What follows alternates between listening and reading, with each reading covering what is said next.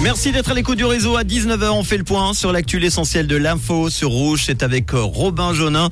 Bonsoir Robin. Merci d'être là. Bonsoir Robin. Bonsoir Manu. Bonsoir à tous. Incendie aujourd'hui sur un chantier près de la gare de Renan. Rapporte 20 minutes.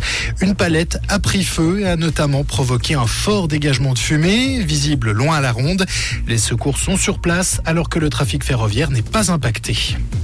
L'auteur présumé de l'incendie du collège de Genoli est interpellé. Un incendie survenu hier, jour de rentrée, dans la commune vaudoise.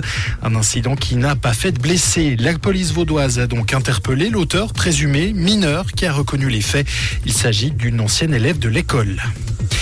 Pour lutter contre la chaleur actuelle, la ville de Lausanne ouvre gratuitement l'entrée de deux piscines municipales demain mercredi.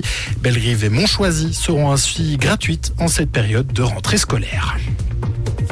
L'ex-conseillère d'État genevoise Fabienne Fischer est sous enquête. La commission de contrôle de gestion du Grand Conseil genevois a décidé hier de se saisir de cette affaire. L'ancienne élue est soupçonnée d'avoir utilisé des fonctionnaires de son département pour sa campagne électorale sur leur temps de travail. Le Conseil d'État va d'ailleurs être auditionné. Emma et Noah ont à nouveau été les prénoms les plus donnés aux nouveau-nés en Suisse l'an dernier. En Suisse romande, ce sont Alice et également Noah qui arrivent en tête, selon l'Office fédéral de la statistique. Et puis Toto Cutugno est décédé. Le chanteur et compositeur italien est mort aujourd'hui à l'âge de 80 ans à Milan où il était hospitalisé. Il était l'un des chanteurs les plus appréciés en Italie. Sa chanson L'Italiano est notamment devenue au fil du temps une sorte d'hymne national. Merci Robin, retour de l'info demain dans le réseau, ça sera dès 17h. Belle soirée.